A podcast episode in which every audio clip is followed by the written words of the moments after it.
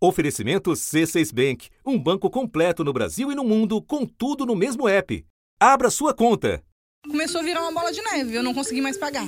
Que só foi aumentando, aumentando, aumentando. Eu devia um valor para eles, hoje é três, quatro vezes o valor. E quando a gente vai olhar, o cartão tá lá em cima, tá tudo estourado e a gente fica perdido sem saber como resolver a situação. Elas travam a roda da economia e complicam a vida de quem tem. E o vilão é um conhecido de muita gente. No mês passado, o cartão de crédito aparecia como o principal problema para seis em cada dez pessoas que tinham contas atrasadas. Isso segundo dados do Instituto Locomotiva.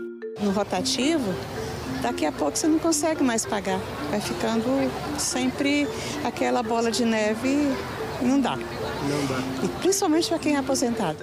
E não é por menos. A taxa de juros do rotativo passava de 400%, uma das mais altas do mundo. E exatamente por causa disso, acabou virando alvo do governo. As pessoas estão com uma dívida, às vezes 10 vezes o valor do crédito original. A pessoa devia mil no cartão de crédito, dali a X meses estava em 10 mil reais. Aí o desenrola mostrou o quê? Que os descontos chegavam às vezes até 95%, 97%. Por quê? Porque os juros acumulados eram de tal ordem que, mesmo dando esse desconto, compensava para o banco receber. Na lei do desenrola, o Congresso acabou incluindo um teto para os juros do cartão. Sem consenso entre bancos e governo, fica valendo a nova regra. A partir de agora, os juros cobrados no rotativo não podem passar de 100% da dívida original. É uma diferença bastante expressiva e uma mudança positiva. Mas a gente não pode deixar de observar que de mil para dois mil você dobra a sua dívida. A gente ainda está num cenário de juros bastante altos que pode comprometer ali a capacidade de pagamento das famílias. Da redação do G1, eu sou Natuzaneri e o assunto hoje é a solução tampão para os juros exorbitantes no rotativo do cartão. O que muda na prática e o que ainda precisa ser feito para uma resposta definitiva para a tensão que existe entre juros altos e a inadimplência. Neste episódio, eu converso com Otto Nogami, professor de Economia e Finanças do INSPER. Quinta-feira, 4 de janeiro. Otto, eu quero começar bem do comecinho com você. Na prática, de que maneira esse limite nos juros do rotativo do cartão acaba impactando os consumidores e as instituições financeiras? Porque é um nó antigo nosso, né? Quase uma jabuticaba brasileira. É, existem duas maneiras de enxergar essa questão, né?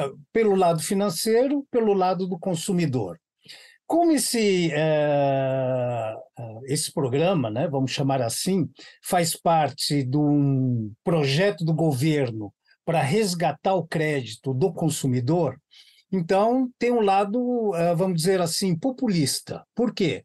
Porque é uma maneira do governo agradar o consumidor, facilitar a sua vida no que diz respeito ao acesso aos mais diferentes bens e serviços através do crédito. Por outro lado, a gente não pode deixar de entender que esse projeto é, de alguma maneira, uma maneira do governo interferir nas relações de mercado, mais especificamente, é interferir no preço do dinheiro, ou seja, na taxa de juros que incide sobre o crédito. Então, quando a gente analisa essa questão pela ótica do mercado financeiro, é claro que essa intervenção, de alguma maneira, é, potencializa o risco das instituições financeiras. Por quê? Ora, a própria taxa de juros que é cobrada no rotativo do cartão de crédito, ele tem embutido dentro dele uma, uma taxa, vamos chamar assim, de risco comercial.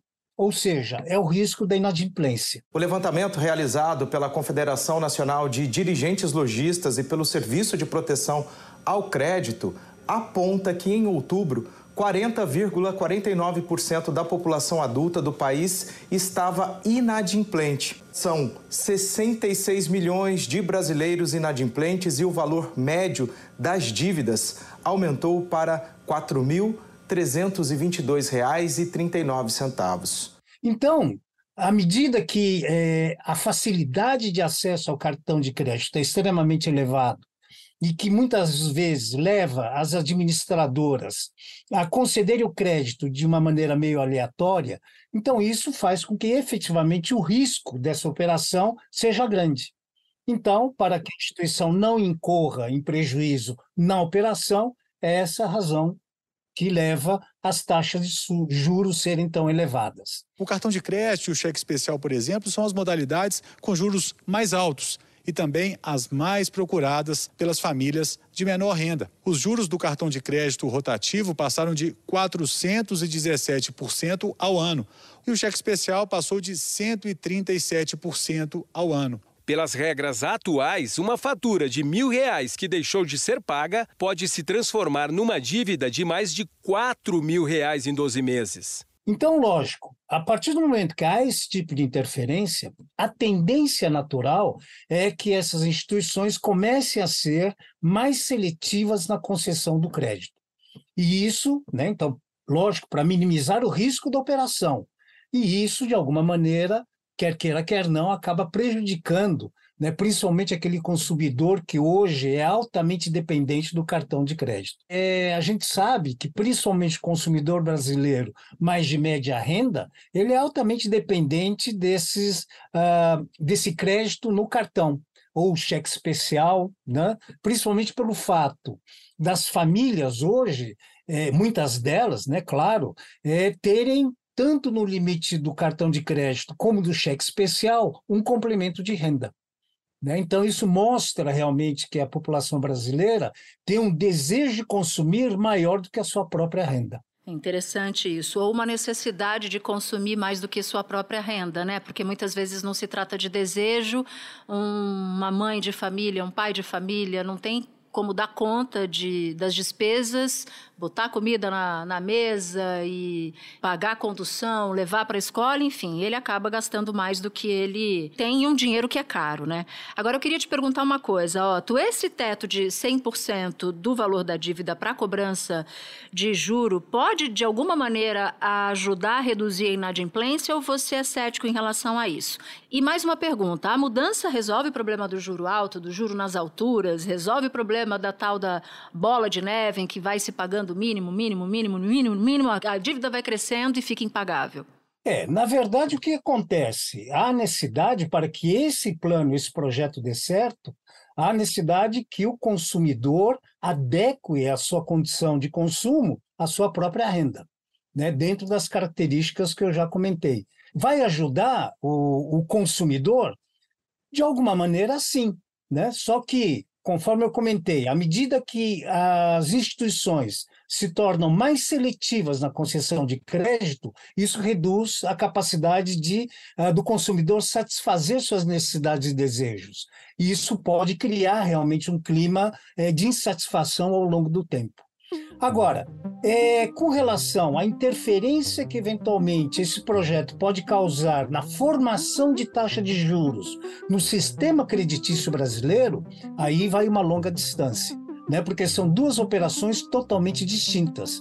Via de regra, as operações de crédito normal, tradicional, eles sempre têm uma garantia, ou uma garantia, ou uma nota promissória, ou um bem né, que é deixado é, como garantia. Então, tudo isso faz com que, sem dúvida alguma, a taxa de juros seja menor. No caso do cartão de crédito, como não há essa garantia, não há uma, uma nota promissória assinada, então isso realmente faz com que potencialize o risco da operação. Então, levando-se em conta todos esses aspectos, é, a gente tem que considerar né, a, a, o cartão de crédito como sendo tendo uma característica e as operações financeiras outras tradicionais no sistema creditício brasileiro têm um outro tipo de comportamento. Não haverá uma interferência dessa medida tomada com relação ao rotativo do cartão de crédito com o sistema creditício tradicional. Pode ser que haja né, apenas uma eventual né, transferência desses que tiveram uh, uma, uma restrição de crédito com relação ao cartão de crédito e passe a utilizar o sistema creditício tradicional. Mas essa migração é um pouco uh, mais difícil e complicada. Por quê? Porque, via de regra, o consumidor vai passar por uma, uma avaliação de crédito e muitas vezes ele é barrado. Agora, não houve um consenso entre as instituições financeiras sobre o limite limite da taxa de juro. Eu te pergunto por quê? O que, que houve? a gente tem que ter a consciência de que a taxa de juros praticada pelos cartões de crédito, elas são altas justamente por causa, por conta né, desse risco de inadimplência, né, o chamado risco comercial. Então, lógico, à medida que você não tem garantia, à medida que se potencializa esse risco, é claro que a instituição financeira, em última instância, acaba sendo prejudicada. Então, as, vamos colocar assim, as instituições financeiras tradicionais que trabalham de uma maneira mais incisiva nesse processo de formação de taxa de juros e concessão de crédito, elas realmente eh, partirão né, para outras medidas justamente para poder contemporizar esse problema. Mas aí não tem uma, uma, uma discussão sobre. É, é um consenso né, que as taxas de juros no Brasil são altíssimas, mais de 400%. A inadimplência do Brasil é a maior do mundo para ter um juro de rotativo como maior do mundo ou um dos maiores? Por exemplo, a justificativa, porque você em algum momento disse o seguinte: olha, elas cobram juros altos por causa do risco de não receberem aquele pagamento de volta. Mas há uma espécie de senso comum no Brasil que se tira muito proveito também né, dos brasileiros endividados. É, sem dúvida alguma, mas eu acho que é, o aspecto mais relevante é justamente essa questão do risco comercial. Né? Essa é a razão que leva ao Brasil ter uma das taxas de inadimplência, uma das mais altas do mundo. É por isso que, de muitos anos para cá, a gente tem discutido muito essa questão da educação financeira. Esse é o ponto. Ou seja, conscientizar o consumidor de que ele tem que adequar a sua estrutura de consumo à sua condição de renda, né, e começar a aprender a, a, realizar um planejamento financeiro, principalmente no sentido de começar a poupar. Né? Porque o conceito tradicional, no que diz respeito ao uso do dinheiro, ele sempre recomenda você primeiro se provisionar para depois adquirir os produtos de valor agregado mais alto. Né? Inclusive, no Japão, existe um dito muito interessante, né? que é: você tem dinheiro o suficiente para comprar três dessa, desse bem que você deseja adquirir?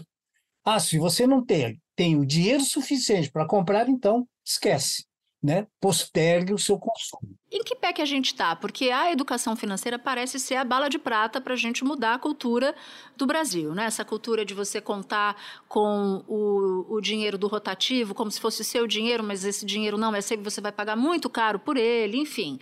Como é que a gente ensina as crianças, os adultos hoje em dia, a se prepararem melhor, a conseguirem enxergar que tipo de crédito é um crédito mais difícil de pagar, que tipo de empréstimo é melhor fazer do que outro, como poupar com pouco dinheiro, porque essa é a realidade do Brasil. A gente está falando de um, de um país em que a massacrante maioria tem ali no máximo até dois salários mínimos, né? A renda como renda familiar. Então, como é que faz isso? É o MEC que tem que pegar a dianteira? É o Ministério da Fazenda, o MEC, a Febraban precisam fazer algo nacional, ensinar nas escolas? Qual é a, qual é a alternativa cabal? Olha, Natuza, tem que fazer, se tiver que fazer uma coisa, faz o quê, Otto? É, na verdade, é uma, vamos chamar assim, uma congregação das instituições que é, zelam pelo bem-estar das famílias. E o zelar bem-estar das famílias, ela fundamentalmente começa justamente com a questão uh, financeira, ou seja, a educação financeira. Aonde que todo esse processo deveria começar? Em tese, deveria começar já no berço. Né? A criança, quando nasce, ela tem que estar uh, uh, crescendo num ambiente onde se dá valor ao dinheiro. E é uma situação totalmente diferente daquilo que a gente do que acontece aqui no Brasil. Né? Então, quando a gente está em outros, outras economias mais desenvolvidas, a gente observa isso de uma maneira muito clara. A preocupação dos próprios pais em fornecer essa orientação. Agora, no caso do Brasil, a situação é um pouco diferente, talvez até como uma herança do altíssimo processo inflacionário que a nossa sociedade viveu a partir da década de 60, inclusive quando naquela época né, as pessoas diziam: ah, não, não guarda dinheiro, porque amanhã ele não vai valer nada. Então, isso fez com que a cultura do brasileiro no uso do dinheiro se modificasse. Então, respondendo mais diretamente à sua pergunta, aonde tudo isso deveria começar? Fundamentalmente em casa. Só que como em casa já temos essa deformação, então eu acho que aí seria uma responsabilidade do Estado, no seu sentido mais amplo, fornecendo essa educação financeira na formação básica do indivíduo. Né? É, a, tanto é que, por exemplo, em alguns países, essa disciplina chamada economia, né, que é um grande fantasma, ela é, é, é ela é oferecida ao cidadão já no ensino fundamental. Espera um pouquinho que eu já volto para continuar minha conversa com o Otto. Com o C6 Bank, você está no topo da experiência que um banco pode te oferecer. Você tem tudo para sua vida financeira no mesmo app, no Brasil e no mundo todo. A primeira conta global do país e atendimento personalizado, além de uma plataforma de investimentos em real e dólar com produtos exclusivos oferecidos pelo C6 em parceria com o JP Morgan Asset Management. Quer aproveitar hoje o que os outros bancos só vão oferecer amanhã? Conheça o C6 Bank. Tá esperando o quê? C6 Bank.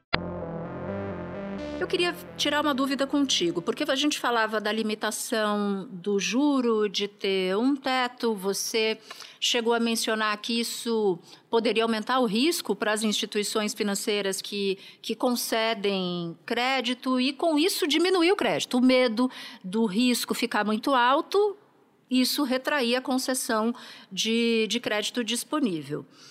Qual é o potencial prejuízo para a economia como um todo, tendo em vista que o PIB brasileiro depende muito da quantidade de crédito disponível na praça. Nós não podemos esquecer que o consumo das famílias representa mais de 60% do PIB. O consumo das famílias segue positivo há nove trimestres, Segundo o IBGE, resultado dos programas de transferência de renda, melhora no mercado de trabalho e inflação mais baixa. Apesar da desaceleração, no acumulado dos primeiros nove meses do ano, a economia cresceu mais de 3%, muito por conta daquela alta entre janeiro e março. O consumo das famílias ajudou a manter o PIB fora do vermelho, enquanto a agropecuária e os investimentos tombaram com força. Então, qualquer ação no sentido de é, limitar, vamos colocar assim, o acesso ao crédito, isso impacta no consumo do dia a dia do cidadão brasileiro. E impactando na vida do cidadão brasileiro, isso inevitavelmente acaba impactando sobre o PIB. Ou seja, isso pode efetivamente afetar a performance da atividade econômica. Em termos reais, o produto interno bruto está no maior nível da série do IBGE, ou seja, o Brasil nunca produziu tanta riqueza no período de um ano. Se a gente olha para a história, é quando começam a aparecer os gargalos. Então, está aí um desafio do governo. Uma medida, vamos chamar assim, é, de alguma maneira populista, né, ela pode se reverter contra a própria atividade econômica. Mas o governo faz seguindo a lógica inversa, né? Ele acha que ao, ao limitar a pessoa vai conseguir mais acesso, acesso, ao crédito e a economia da a roda da economia vai girar. É curioso, né? Porque tem uma consequência completamente oposta ao, ao, desejo do governo. Quer dizer, uma consequência potencial, né? E aí você tem a contrapartida, que são justamente a forma como as instituições financeiras vão começar a agir a partir de hoje. Agora, só uma dúvida para esclarecer: essa mudança interfere nas compras parceladas sem juros no cartão? Nós, eu vou colocar nós, né? Porque é, nós agimos dessa maneira. Muitas vezes nós acessamos o comércio uh, para adquirir um produto de um valor agregado um pouco mais alto, e aí, dado o preço, né, a gente resiste. Aí a primeira coisa que o comerciante diz: não, mas nós fazemos em cinco ou seis vezes no cartão sem juros. E aí nós simplesmente acabamos ah, né, aceitando essa condição. Só que uma coisa que a gente esquece é que, à medida que o comércio oferece essa condição de pagar parcelado sem juros, a gente não pode esquecer que o juros está já embutido no preço final do produto. Para o comerciante, né, é uma situação muito cômoda, não só cômoda, mas é um grande argumento de venda. Ó, você pode levar parcelado mas como a gente sabe que não existe almoço de graça, né? então temos que ter a consciência de que uh, o juros já está embutido no valor da mercadoria. Porque muitas vezes o comerciante adquire né, o seu estoque já financiado. Então, se ele adquire já financiado, esse financiamento está incorporado no preço final do produto. Otto, eu, eu queria fazer uma pergunta que deve ser a pergunta de muita gente que nos acompanha agora. Gastei demais no fim do ano, além da conta. O que eu recebo de remuneração não vai dar para pagar tudo que eu gastei no cartão de crédito. Que dica você dá para essas pessoas que só vão ter condição agora de pagar o mínimo? Não dá para pagar o, o, a fatura toda do cartão. Então, o segredo é procurar equacionar esse problema o mais rapidamente possível. Como é que a gente consegue fazer isso? Então, separando aquilo que é consumo indispensável e tentar sobreviver com ele o maior tempo possível e deixar de lado aquilo que a gente pode chamar de supérfluo. Então, uma saída no final de semana, um passeio, né? isso daqui pode esperar. Porque eu acho que o mais importante é ter essa tranquilidade financeira. Tanto é que uma grande é, dica né, que a gente costuma dar é, primeiro, se vai comprar utilizando o cartão de crédito, primeiro segredo é ter o provisionamento necessário e suficiente desse recurso.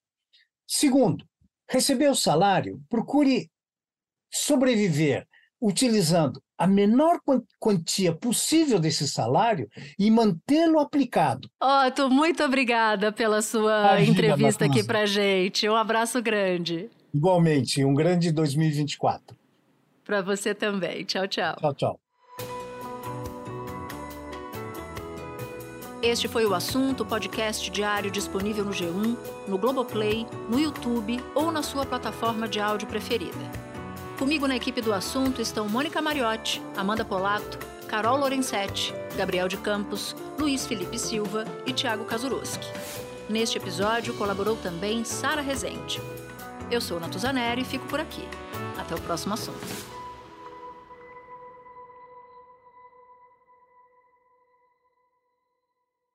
Você no topo da experiência financeira que um banco pode oferecer. Escolha um banco completo no Brasil e em qualquer lugar do mundo. Abra sua conta no C6 Bank.